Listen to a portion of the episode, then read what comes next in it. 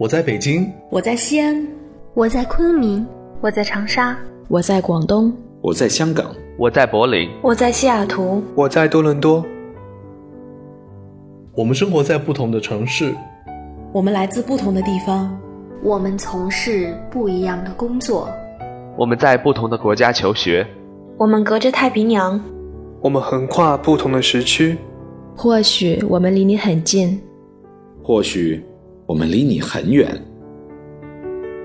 但我们在这里为你读英语美文，为你读英语美文，英语美文，为你读英语美文，为你读英语美文。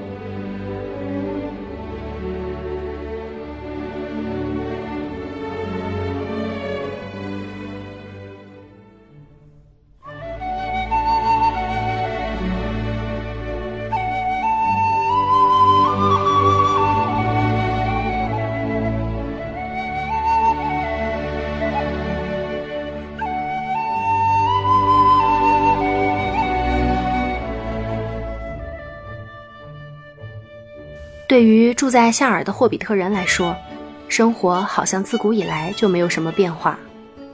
夏尔人依旧在世界一角过着与世无争的生活，所有人都这么过着日子，他们衷心地热爱着自己的家园和土地。每天劳动之后，来上一杯绿龙啤酒，在酒馆里讨论路过夏尔的大人族们带来的消息，然后心满意足地抽着烟回家。上一期节目里，主播萨里讲述了戴底洞的霍比特人 Bilbo Baggins 的历险故事。而如今，自从巴金斯先生历险归来，已经过去了六十年。我是今天的主播肖雨，欢迎收听为你读英语美文。今天我们的故事开始于九月的一天，我们的巴金斯先生一百一十一岁的生日宴会。这一天。巫师甘道夫赶着一辆小马车出现在了袋底洞的门前。That very month was September, and as fine as you could ask. Days passed and the day drew nearer. At the end of the second week in September, a cart came in through Bywater from the direction of the Brandywine Bridge in broad daylight. An old man was driving it all alone. He wore a tall pointed blue hat, a long grey cloak, and a silver scarf. Of course, the old man was Gandalf the Wizard, whose fame in the Shire was due mainly to his skill with fire, smokes, and lights. His real business was far more difficult and dangerous, but the Shire folk knew nothing about it. To them, he was just one of the attractions at the party. They knew him by sight though he only appeared in Hobbiton occasionally and never stopped long. But neither they nor any but the oldest of their elders had seen one of his fireworks displays. They now belonged to the legendary past.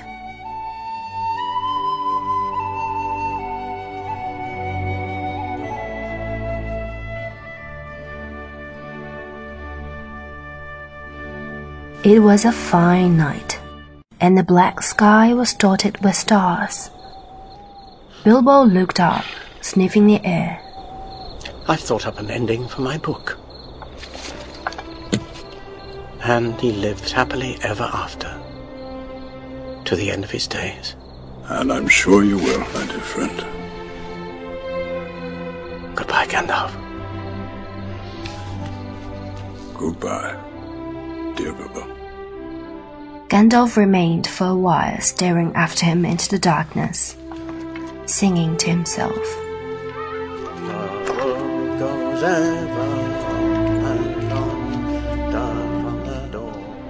Until our next meeting.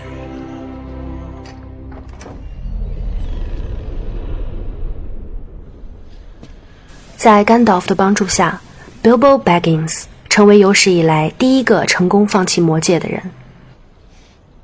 魔君索伦在戒指里注入邪恶的力量，一旦戒指回到主人手中，中土世界一切美好的事物将不复存在。Bilbo 离开之后，这枚戒指来到了侄儿 Frodo 的手中。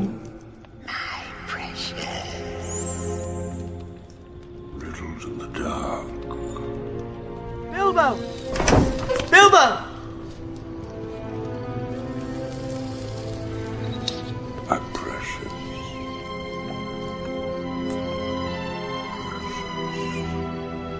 He's gone, hasn't he? The ring is yours now. One ring to rule them all. One ring to find them. One ring to bring them all, and in the darkness bind them. The ring must be destroyed. 接下来的故事是一个伟大的历险。巫师甘道夫，没落的努美诺尔后裔 Aragorn，刚铎将领波尔灭。精灵 Legolas，矮人 Gimli，四位霍比特人 The Ring Bearer Frodo，他的朋友 Sam、Pippin and Merry。这一支由九个人组成的队伍，承担着中土世界的命运出发了。他们要去到魔君索伦的巢穴中心，在魔界铸造而成的末日山口毁掉戒指。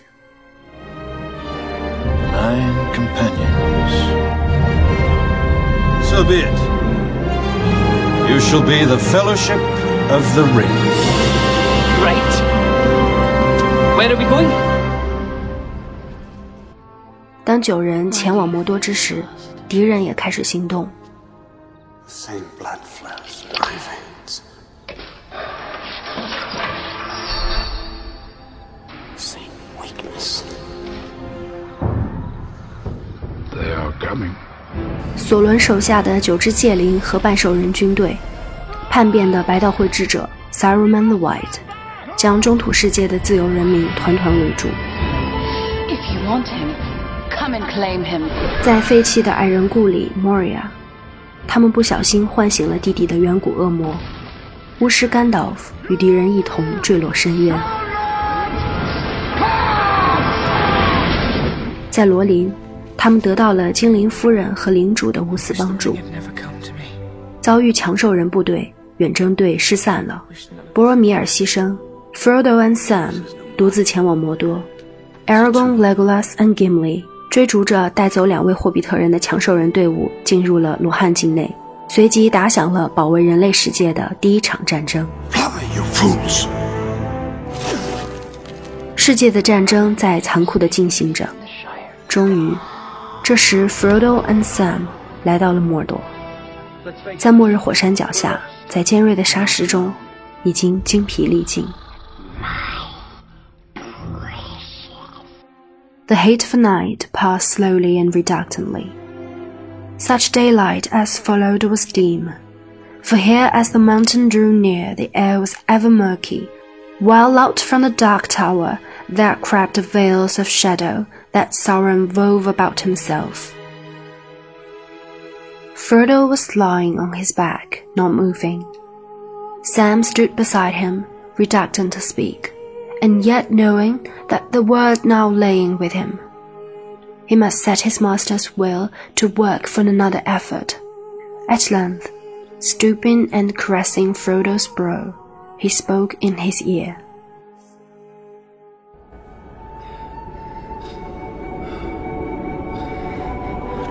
Shire, Mr. Frodo? It'll be spring soon. The orchards will be in blossom. And the birds will be nesting in the hazel thicket. And they'll be sowing the summer barley in the lower fields. And eating the first of the strawberries with cream. Do you remember the taste of strawberries? Sam. Um, I can't recall the taste of food. Nor the, the sound of water. Or touch of grass. Naked in the dark. There's, there's nothing, no veil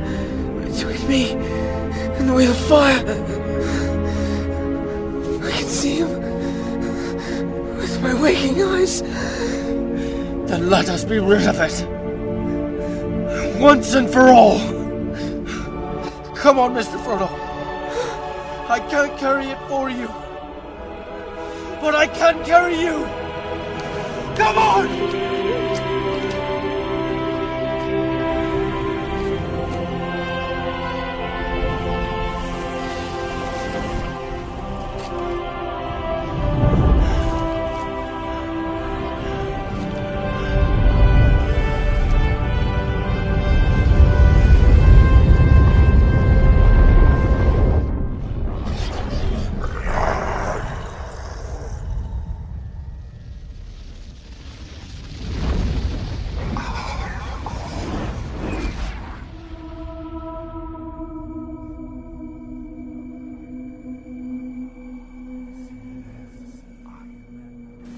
两位霍比特人用尽最后的力气爬向末日山口。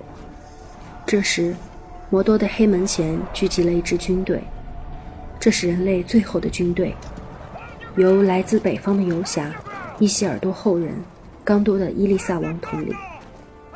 他们把希望给予人类，自己却未保留丝毫。他们知道有两位霍比特人正在末日山口为人类的命运而战，因此，希望还未陷落。A day may come when the courage of men fails, when we forsake our friends and break all bonds of fellowship. But it is not this day. An hour of wolves and shattered shields when the age of men comes crashing down. But it is not this day. This day we fight. By all that you hold dear on this good earth, I bid you stand! Men of the West!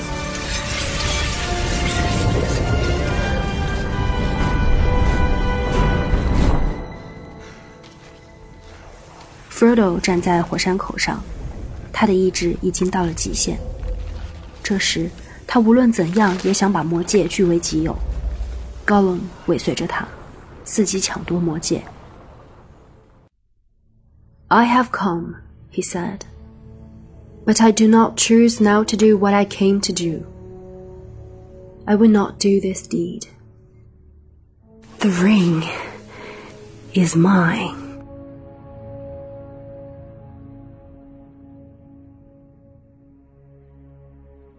And suddenly, as he set it on his finger, he vanished from Sam's sight.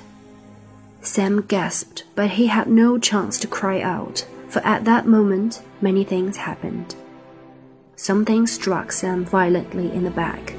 His legs were knocked from under him, and he was flew aside, striking his head against the stony floor as the dark shape sprang over him. He lay still, and for a moment all went black. And far away, Frodo put on the ring and claimed it for his own. 这时，Gollum 跃到 Frodo 身上，一口咬下了他戴着戒指的手指。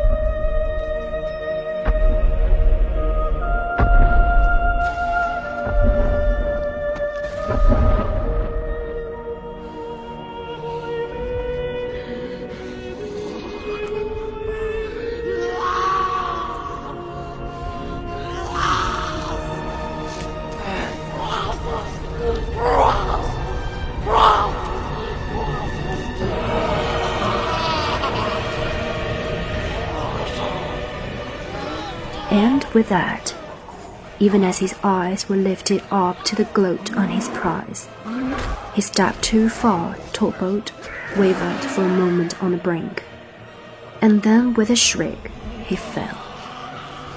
Out of the depth came his last will, precious, and he was gone.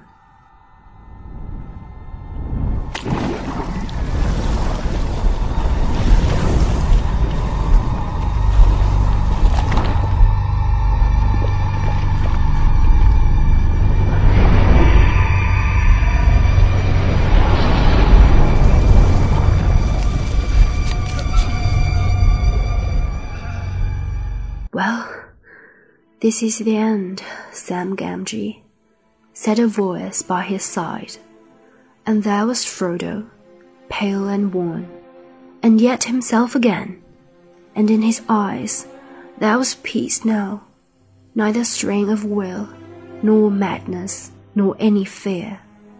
His burden was taken away. There was the dear master of the sweet days in the Shire. Master!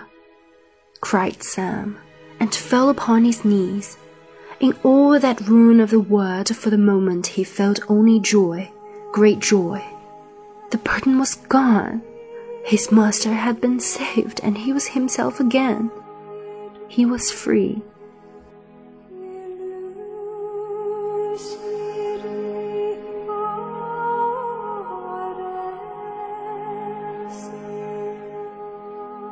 Sauron, the enemy of all the free people of Middle Earth, was defeated once and for all, and the new age of the world starts from the return of the king.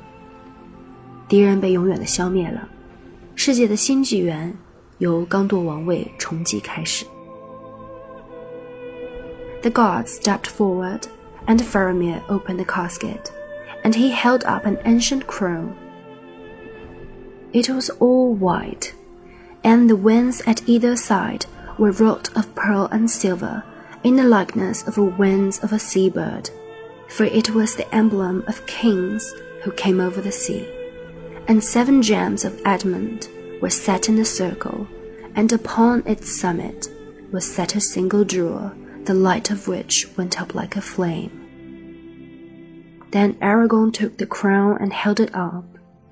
Then, to the wonders of many, he did not put the crown upon his head, but gave it back to Faramir and said, By the labor and valor of many, I have come into my inheritance. In token of this, I would have the ring bearer bring the crown to me, and let Mithrandir set it upon my head if he will. For he has been the mover of all that has been accomplished, and this is his victory. Then Frodo came forward and took the crown from Faramir and bore it to Gandalf. And Aragorn knelt, and Gandalf set the white crown upon his head and said,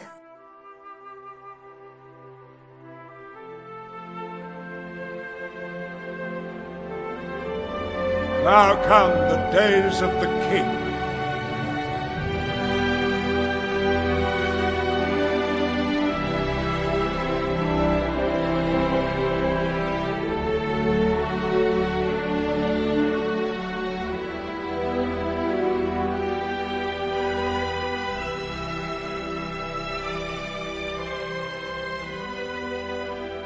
It was in the movie that Aragorn started to sing in a very low voice, as if to himself.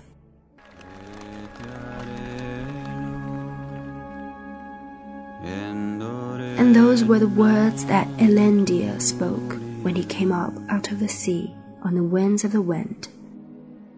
Out of the great sea to Middle Earth I am come. In this place will I abide, and my heirs unto the ending of the world.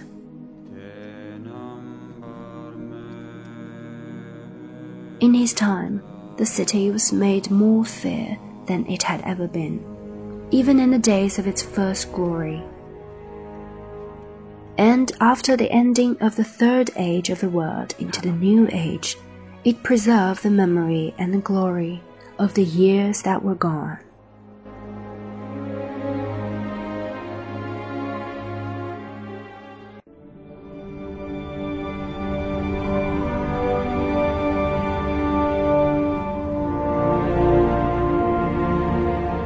It was.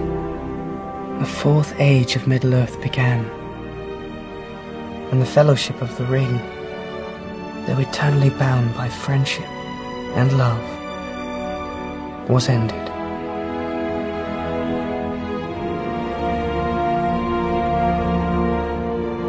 Thirteen months to the day since Gandalf sent us on our long journey, we found ourselves looking upon a familiar sight. We were home.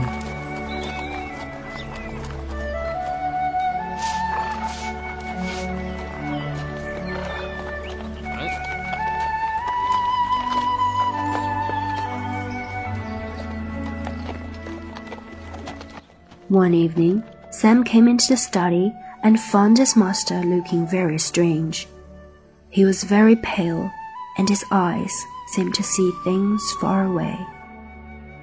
What's the matter, Mr. Frodo? said Sam. I'm wounded, he answered. Wounded. It will never really heal. But then he got up, and then turn seemed to pass, and he was quite himself again. It was not until afterwards that Sam recalled that the date was October the 6th. Two years before, on that day, it was dark in the dale under Weathertop. In the next day or two, Frodo went through his papers and his writings with Sam, and he handed over his keys. That was a big book with plain red leather covers. Its tall pages were now almost filled.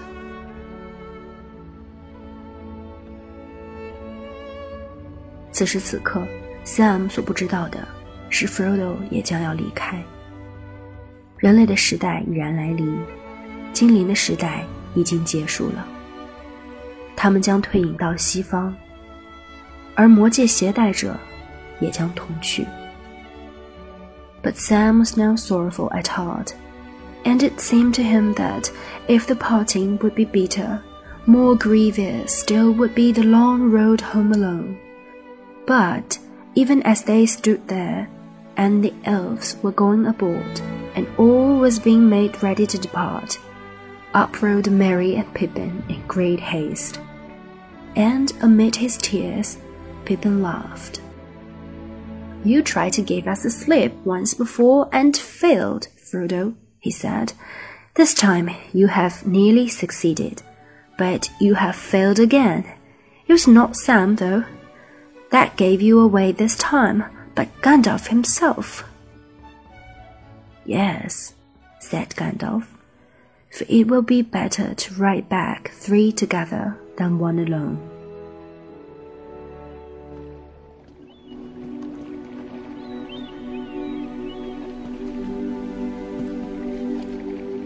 Farewell, my brave hobbits. My work is now finished. Here, at last, on the shores of the sea, comes the end of our fellowship. I will not say do not weep, for not all tears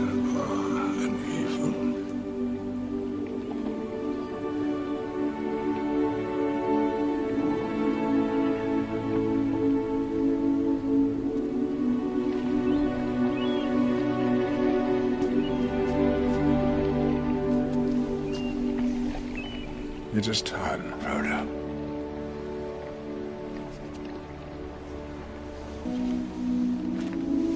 The last pages are for you, Sam.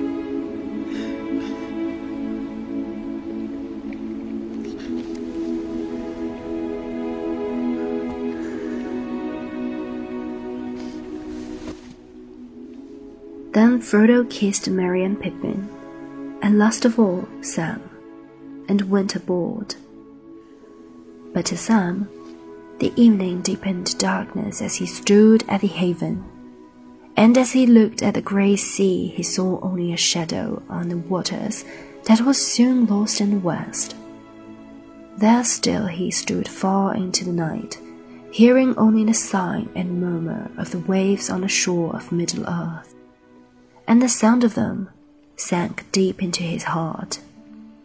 Beside him stood Merry and Pippin, and they were silent.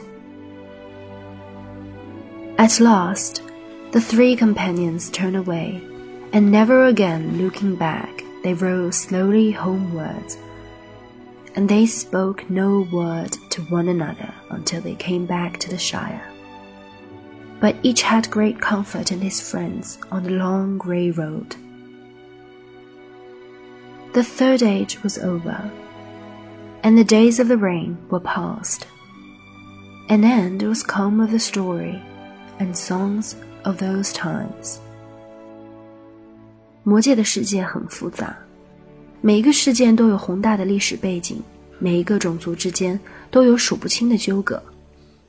但魔界的世界又很简单，简单到当你读完后会发现，平凡的生活最可珍贵。一个人的贪念和欲望无穷无尽，就像一个黑色的影子，藏在每个人心里的角落里，而戒指就像一个放大镜，有的人因此毁灭了，所有人都受到诱惑，而我们的霍比特人，在煎熬的旅程里，想起家乡大片的青草、美味的啤酒、暖洋洋的火炉和下午茶，又一次一次地坚定了信念。他们短短的胳膊拿着剑也刺不出多远，短短的小腿也总是跑在别人后面。他们并不是天生的勇士，一心一意只想着回家。中土世界的第三纪元以至尊魔戒和敌人索伦的灭亡为结束，人类主宰的世界开始了。霍比特人五军之战上映了。很多人都在以各种各样的方式怀念他们心中的中土。我的方式就是一个人守在观众走空的电影院里，流着眼泪看到了最后的最后。我很喜欢精灵，immortal, wisest and fairest of all beings。他们与世界融为一体，容颜美丽，好像近在你眼前，却又好像离你很远。他们明明栩栩如生。却又好像已随时间而去。不知道为什么，总让人觉得很悲伤。我也喜欢矮人，他们是 great miners and craftsmen of the mountain halls，有些固执，但绝对忠诚，对家园的热爱绝不输给霍比特人。我喜欢霍比特人，他们热爱安逸和平，喜欢一切生长于自然之物。吃饭和娱乐是最重要的事情，毫不起眼，却能够背负起全世界的命运。我更喜欢人类，脆弱、贪婪、无知又容易被蛊惑。可就是这样的人类，并不完美，却无比真实。他们中依然拥有坚韧的品质和高尚的情操，因为对自由、善良、和平的渴望可以战胜一切。当矮人们回到家乡，巴金斯先生冒险归来，六十年前的故事结束了。在灰港的海岸边，远征队解散，孤帆远影，天涯永绝。六十年后的故事也到此为止。We came all this way, but now comes the day to bid you farewell.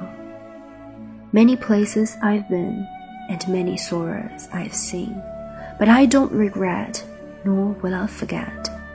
When you ask if I will follow you one last time, I would say yes. I will follow you wherever you want me to follow. 二零一四年的十二月，大荧幕上十七年的中土之旅也走到尽头，而我知道这首歌，你们一定会一直记得。愿众神护佑你世间的旅程。